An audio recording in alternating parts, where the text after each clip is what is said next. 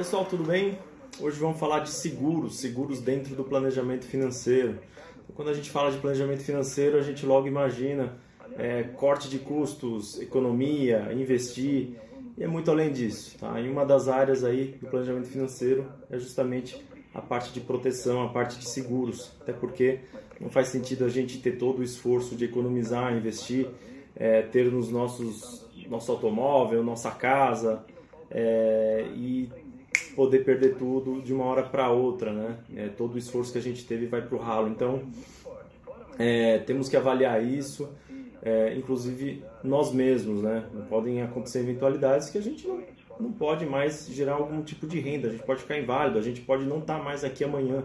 Então, é até uma forma de pensar no todo, né?